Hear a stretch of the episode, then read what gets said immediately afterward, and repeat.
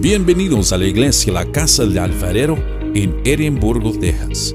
Y ahora, entremos en la palabra de Dios para hoy. Mis amados hermanos, el estudio del capítulo 9, súper interesante. Me dejó mucha enseñanza y me dejó mucha como, me, dio un poquito como de, de ansiedad escuchar que la pastora Mari traía toda mi predicación. Y yo decía, ya no diga ese versículo porque yo lo traigo. Lo mismo que le pasó a mi hermano el, el- día que yo estuve. Mis amados, no somos nosotros, es el Señor. Porque de la misma manera que la Biblia se compone de Génesis Apocalipsis, nos componemos en el estudio y en la predicación, como que van juntos. Y todavía yo seguía escribiendo versículos, dije, este lo voy a compartir ahorita, este lo voy a compartir ahorita, pero es lo que el Señor ponga en nuestro corazón. En esta mañana déjenme pedirle al Señor que me use, porque Jesús sana a un ciego de nacimiento. Padre, en esta mañana yo te pido, Señor, que unjas mi espíritu y mi alma, Señor, que a través de mi lengua y de mi boca, Señor, salgan tus palabras y no las mías. Padre, te doy gracias porque me pones una vez nuevamente aquí, Señor. En el nombre poderoso de Jesús me pongo en tus manos. Amén, Señor. Jesús sana a un ciego de nacimiento. Y esta predicación quiero que les llegue al corazón y que se queden con lo mejor. Hay mucha enseñanza, como dijo la pastora Mari en este, en este capítulo. Y este capítulo es especialmente para los que están ciegos espiritualmente. Porque los que estamos aquí ya no estamos ciegos espiritualmente. Ya miramos más allá de lo que no conocíamos y lo que no entendíamos. Los discípulos, cuando miraron a este joven, en vez de ayudarle, empezaron a preguntarse y empezaron a criticarle, como muchos de nosotros lo hacíamos o probablemente lo hacemos todavía con la gente. En vez de ayudar a la persona, ¿qué es lo que hacemos? Está así porque no es, tiene esto. Está así porque es huevón. Está así porque no quiere trabajar. Está así porque, pero no sabemos el problema de esa persona. ¿Por qué no decimos? ¿Qué necesitas? ¿Tienes algún problema? Jesús no se enfocó en si eran sus padres o si era el pecado de él o si era el pecado de quién. Jesús se enfocó en ayudarles. Jesús ni siquiera le respondió a ellos con la misma pregunta, con la misma respuesta. Señor, ¿quién fue el que pecó? ¿Ellos o sus padres? Jesús se fue directamente al problema. Los discípulos querían, vamos a ver qué pasó, vamos a ver qué, qué fue lo que sucedió con este hombre. Muchos de nosotros debemos de ayudar a las personas hoy en día. Ya no preguntar, ya no decir, pues mira, oye, ¿en qué te puedo ayudar? No tengo mucho, pero lo que tengo te puede servir de algo. ¿En qué te puedo ayudar? Hoy en día vemos a una persona enferma, vemos a un niño que nace con malconformación, o vemos a una persona que está pobre, porque en Estados Unidos hay personas pobres, ¿y qué cree que decimos? Está así porque ha de haber, andado de pecador. Está así porque te lo opuesto que sigue caminando por lo mismo, porque no se ha entregado al Señor. El el Señor Jesús tuvo un acto de amor, un acto de misericordia. Él no tuvo ni la menor idea de pensar qué fue lo que había pasado con él. Él dijo, para que la gloria de mi Padre se manifieste en él, tiene que ser así. La pastora Mari compartía un versículo en Éxodo 10, 25 que decía que deberíamos de pagar los pecados de los padres. Pero también compartió Ezequiel 18, 20. Pero quiero que leamos, si tiene por ahí en la pantalla, Ezequiel 18 del 1 al 4 y luego vamos a leer Ezequiel 18 al 20. Porque no podemos adjudicarle hoy en día ningún pecado a la causa de los padres. Ni debemos de decir, mira, es que porque seguimos haciendo esto, nuestros hijos van a cargar con esto. Mira lo que dice Ezequiel 18, capítulo, versículo 1 al 4.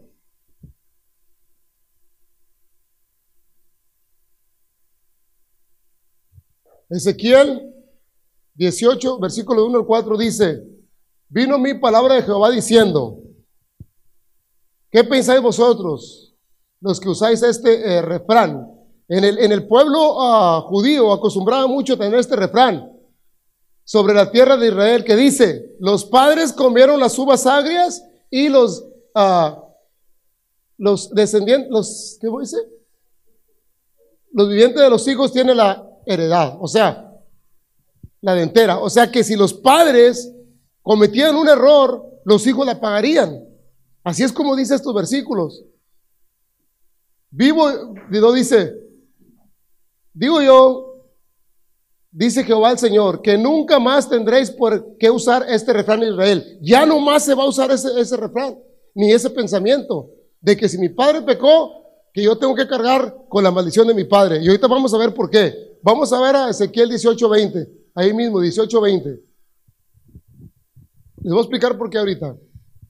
18:20 de Ezequiel. Ahí está. La pastora Mari lo compartió. El alma que pecare, esa morirá. El hijo no llevará el pecado del padre, ni el padre llevará el pecado del hijo. La justicia del justo será sobre él y la impiedad del impío sobre él. Entonces, ¿la responsabilidad para quién es? Para mí. El alma mía es la que va a tener la responsabilidad, no la de nadie más. La suya por su cuenta, la suya por su cuenta. El alma que pecare, esa morirá. Ya no hay por qué decir, hay un versículo que dice que pagarán de la primera, segunda, tercera y cuarta generación. Y escuche, y escuché un pastor que dijo, imagínese usted que usted muere en la tercera generación y llega a los pies de Cristo y Cristo le va a decir, solamente te faltó una generación y vas a ser salvo, ya merito la librabas. Hoy en día Jesucristo vino para salvar nuestras vidas, no para esperar tercera y cuarta generación. Hoy en día si usted se arrepiente, Jesús puede salvar su vida. Eso es lo más importante. Ya no estamos esperando. Bueno, van a pasar cuatro generaciones y entonces voy a ser liberado. Ese ciego fue liberado en el momento. En el versículo 3 y 5 del, del capítulo 9 dice, respondiendo a Jesús, dijo, no es que pecó este ni sus padres, sino para que las obras de de mi Padre se manifiesten en él. Jesús dijo que la ceguera de este hombre era necesaria para la gloria de Dios. Hay momentos en la vida en que el Señor tiene que poner las cosas duras en nuestra vida para poder gloriarse Él en su momento. Yo dije un día, Eri, y discúlpame que lo, vuelva a recalcar, yo dije un día, y a lo mejor lo dije mal, si de esa manera la familia Ñáñez se entregó al Señor, gloria a ti, Padre bendito, por la vida de Easton. Y si de la, manera que, yo fui a, acercado al Señor fue para la honra y gloria de Él, qué bueno que me, que me sucedió eso. Porque de otra manera no hubiese conocido al Señor. Dígame cuántos de los que están hoy en la iglesia vinieron porque estaban súper felices, porque vivían una vida plena, porque tenían todo en la vida. ¿Cuántos de ustedes vinieron a los pies de Cristo por, por la, la, mayor felicidad? Ninguno. Todos venimos porque tenemos un problema en nuestras vidas. Todos estamos aquí porque alguna vez empezamos en el suelo. Yo no conocí a una persona que diga, estoy completamente libre, quiero venirme al Señor a entregar. Porque en ese momento no te acuerdas del Señor. Tienes todo que no te acuerdas de Él. Aquí está uno. Aquí está uno.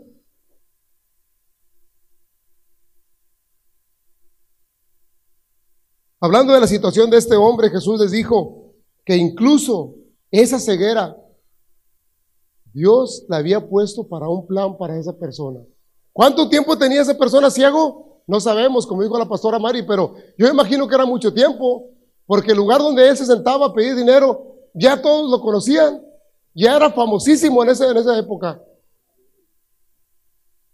¿Usted ha visto una persona ciega en la calle? Hemos visto muchos.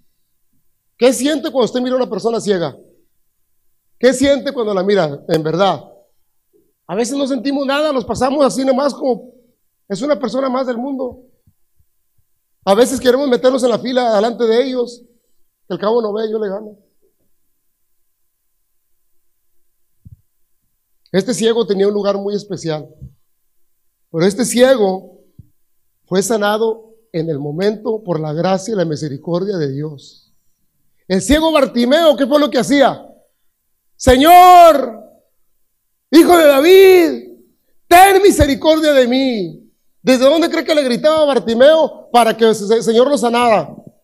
Desde lo lejos, porque no podía acercarse, chocaba con las personas y oía que Jesús iba pasando y decía, Señor, aquí estoy, escúchame.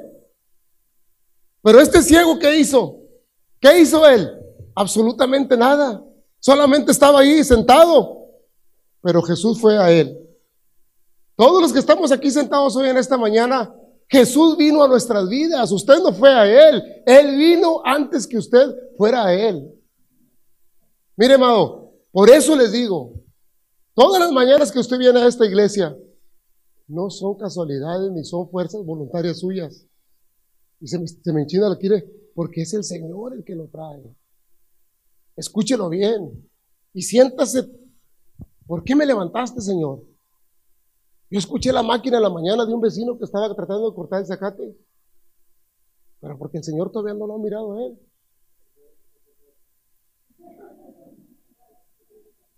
Yo miré a un vecino que estaba quemando lumbre por allá. Porque a él no le interesa esto, porque el Señor todavía no lo mira a él.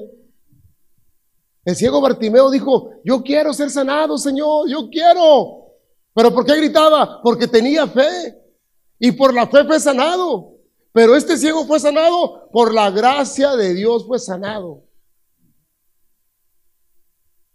El hombre ciego tiene las características del pecador arrepentido. Escúchelo bien. Este, este capítulo nos enseña que eso somos nosotros. Cuando estuvimos en pecado, nos arrepentimos. Era ciego.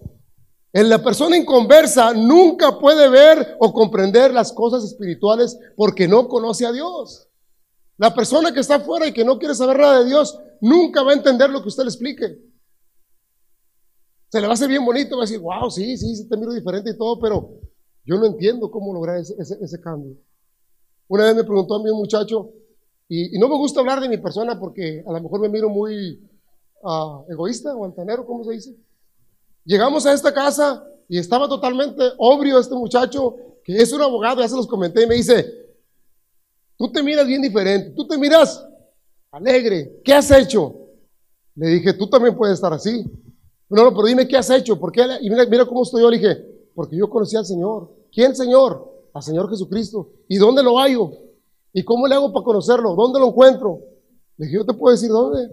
Pues yo quiero de eso, yo quiero ir contigo ahí. Porque te miras diferente, te miras diferente, actúas diferente. Este, este hombre ciego estaba mendigando. ¿Qué es una persona que mendiga? Una persona que está tirada ahí, que da lástima, que no tiene nada. Como el rico y Lázaro que estaba ahí en la puerta tirado, que le aventaban de perdido las migajas de los, de los, perros se comían. Este hombre estaba mendigando. El hombre, el, el hombre o la persona inconversa es pobre a la vista de Dios. Escúchelo bien, la pastora Mara lo dijo, lo voy a repetir. La persona que no conoce a Jesucristo es pobre ante los ojos de Dios. Pero él piensa que es rico ante el mundo. Pero ante la presencia de Dios, I'm sorry for you, como dirán en inglés. No tienes absolutamente nada. Aquí nos vino a predicar un, un abogado, ¿se acuerdan?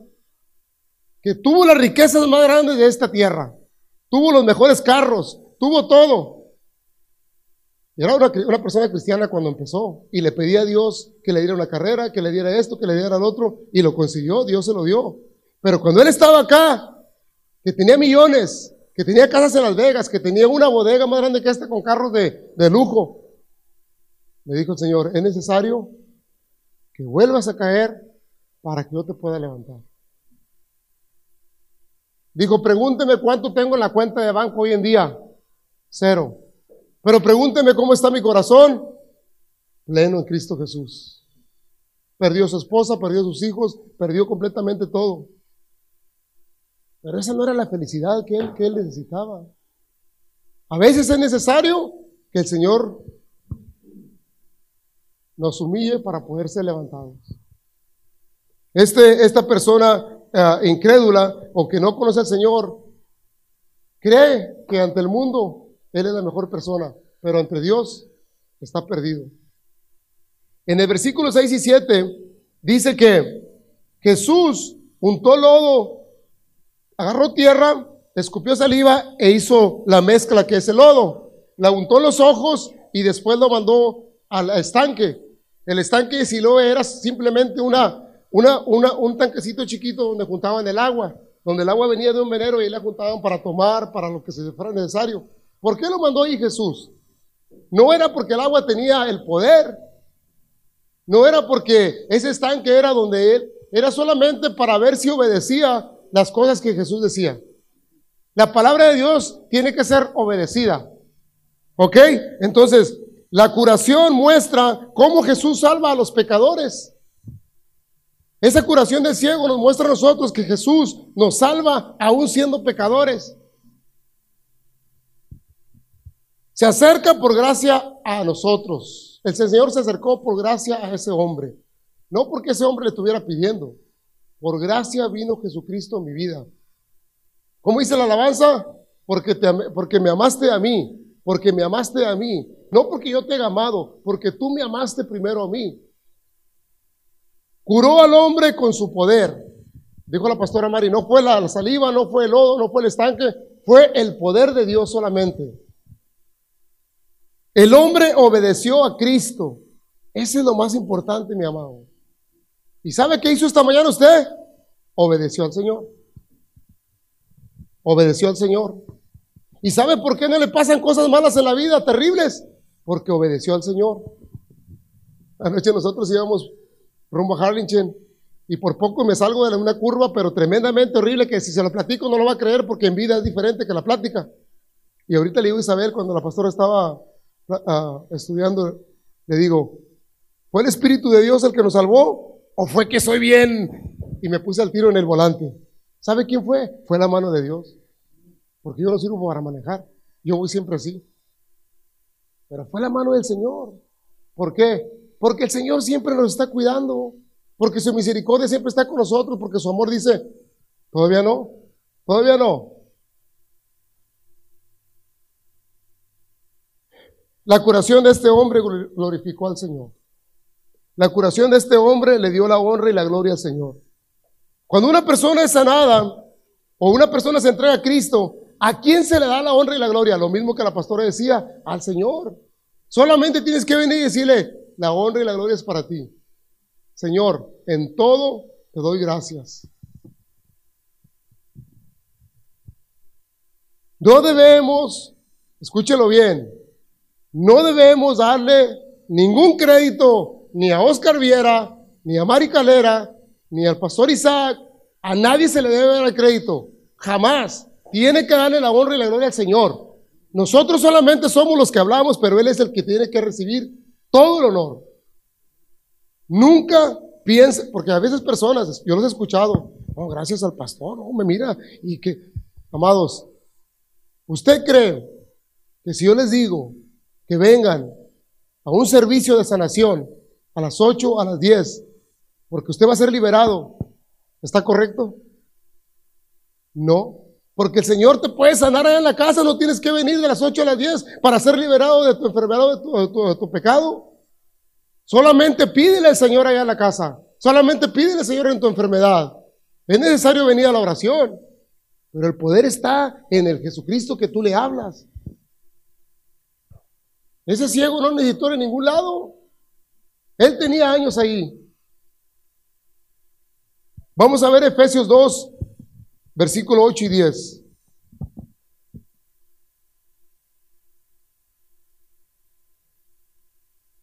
Efesios 2, versículo 8 y 10.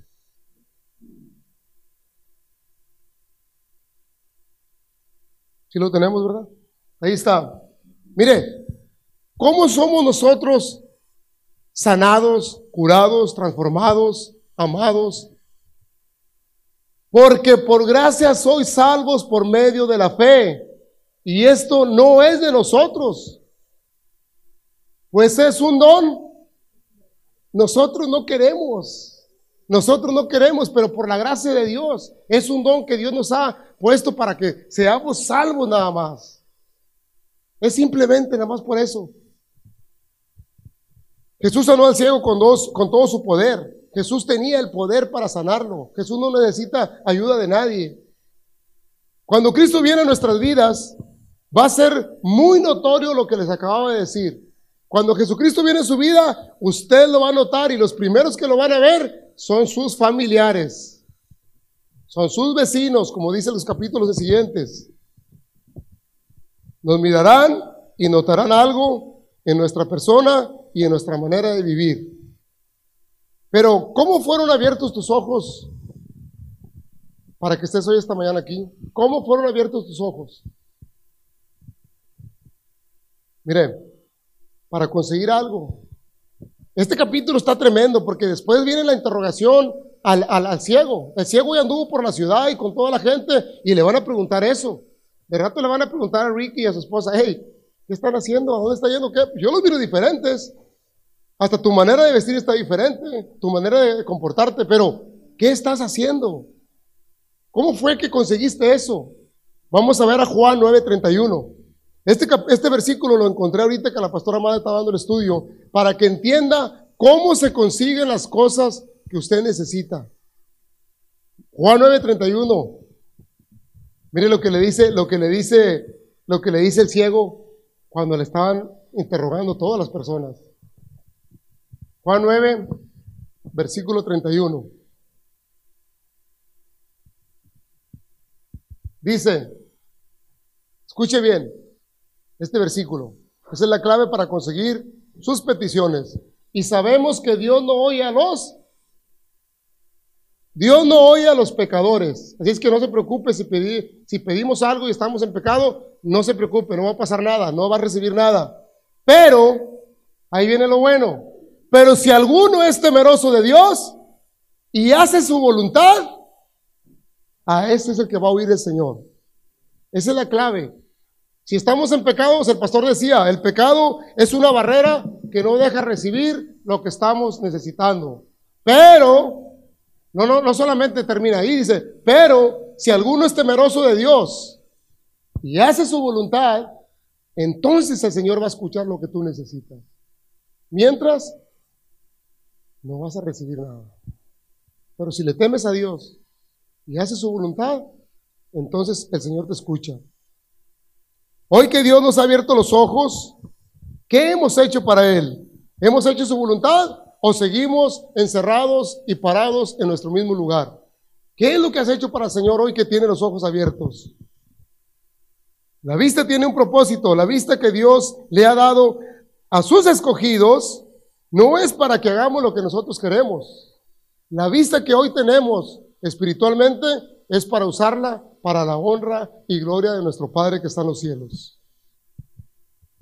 Hoy en día hay muchas personas que se están ah, perdiendo. ¿Por qué? Porque nadie quiere buscar a Dios. Paco decía que si usted mira la iglesia esta, está vacía. Pero si usted mira la pulga de álamo, no cabe ninguna alma. Me dijo un cliente, me dijo un cliente platicando del mismo tema, me dice, Oscar, ya no leas todo el libro de, la Biblia, lee Apocalipsis. Y si lees Apocalipsis, no te vas a sorprender de lo que está pasando. Porque los tiempos son los últimos ya. Sí, a mí siempre platicamos eso y le digo, pero ¿por qué nos sorprendemos? Si la palabra de Dios dice que los últimos tiempos mirarán las tonterías más grandes que nunca has visto. Y eso no es nada. Dice la palabra de Dios en Romanos 3:11, no hay quien entienda y no hay quien busque a Dios. No hay quien entienda, no hay quien busque a Dios. De nuestra familia, uno, dos, tres o cuatro quieren acercarse a buscar a Dios. Los demás no tienen interés. Pero tristemente cuando hay un problema, oye, ora por mí. ¿Por qué siempre sale la persona cuando tiene un problema? Ora por mí. Pídele a Dios que me ayude. No he encontrado trabajo. Ayer me habló un muchacho y me dice, oye, ¿me puedes traer las medicinas de, progreso? Yo sé que ustedes van para allá muy seguido. Este, estoy muy mal. Y hace como dos, tres años los habíamos invitado a la iglesia y me dice, ¿cuánto me cobras por llevarme a tu iglesia? Pero ven por mí hasta acá y ven y, y llévame y luego tráeme vive hasta, hasta cerquita del 77. Le dije, mira, para mí es muy difícil, necesito irme como a las 6 de la mañana. No es difícil, pero tengo que irme más temprano y luego rezarme y luego irte a dejar. Pero me dice, necesito acercarme a Dios, ¿cuánto me cobras? Pero hace dos años no le interesaba nada. Pero ¿por qué cree ahora, ahora que le interesa? Porque tiene una deficiencia, porque tiene una enfermedad y necesita de Dios. Ni las pastillas, ni lo que se está tomando, ni lo que se está poniendo le va a hacer efecto. Ahora él siente que necesita a Dios. Búscalo antes de que vengan los problemas. Y yo no se lo estoy diciendo a ustedes, se lo estoy diciendo a ustedes para que lo comenten a los que no lo quieren buscar. Hey, busca a Dios hoy, hoy. Busca a Dios hoy que estamos, no lo busques cuando ya estás en el, en el fondo. Y es bueno que estés en el fondo, pero si lo buscas hoy, te vas a evitar de muchos problemas. El ciego no se, no, se, habría sanado si Jesús no lo hubiera buscado. Y se le hubiera revelado enfrente de él, el, ciego seguiría siendo ciego. Así es la salvación. Si Dios no alcanza a los pecadores, a los pecadores ciegos, nadie podrá salvarles. Si el Señor no los salva, nadie podrá darte la salvación, porque no es por obras, no es por ah, ah, eh, eh, sacrificios, no es por absolutamente nada de eso, es simplemente por aceptar a Jesucristo que vino a salvar a los pecadores de este mundo.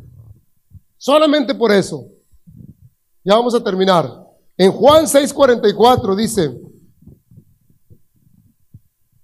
aquí lo tengo, pero quiero que lo lean. Escúchelo bien. Y este libro de Juan nos va a repetir los 21 capítulos Juan nos repite los 21 capítulos que no vas a encontrar otra manera de poder llegar a la presencia del Padre si no es por medio de Él. Y aunque parezca aburrido, y aunque parezca ridículo cada rato decirles que Jesús, que Jesús, que Jesús, y que Jesús, y que nadie más, y que nadie de los que están en las paredes, y que nadie, nadie puede llevar al Padre, dice la palabra de Dios. Ninguno puede venir a mí si el Padre que me envió no le trajere, y yo le resucitaré en el día postrero. Nadie, mis amados. Usted puede pasar de toda la vida en la teología estudiando, pero si no acepta al Señor Jesucristo, si no se arrepiente y si no lo reconoce a Él, el día postrero se va a quedar dormido, aunque tenga los mejores títulos de graduación del, del estudio bíblico Río Grande del Magic Valley. Si no acepta a Jesucristo como su Salvador, de nada va a servir todos los tiempos que nos la pasamos aquí. Por eso es muy importante preguntarles, ¿ya te entregaste al Señor Jesucristo? Ay, siempre dicen eso. Pues si yo estoy en la iglesia todos los días, yo voy cada domingo, yo rezo el rosario 20 días por, al mes. Yo no necesito, eh, eh, ¿qué es eso de entregarte al Señor Jesucristo? Así decía yo, por eso lo digo. ¿Qué es eso de entregarte al Señor Jesucristo? ¿Ya lo recibiste como tu Salvador? De que mi mamá hacía las oraciones por mí. No, no, no, no. No has entendido. Preséntale el plan de salvación a las personas. Dile quién te va a llevar y resucitar en el día postrero. Dile quién te va a levantar en la mano.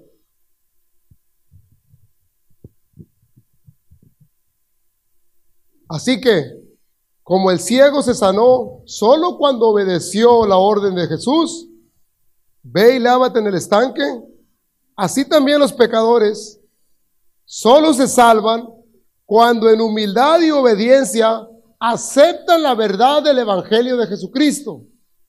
Escúchelo bien. Cuando una persona conoce la palabra de Dios, que es el Evangelio de Jesucristo, entonces, entonces, ¿se acuerdan que dijo Felipe?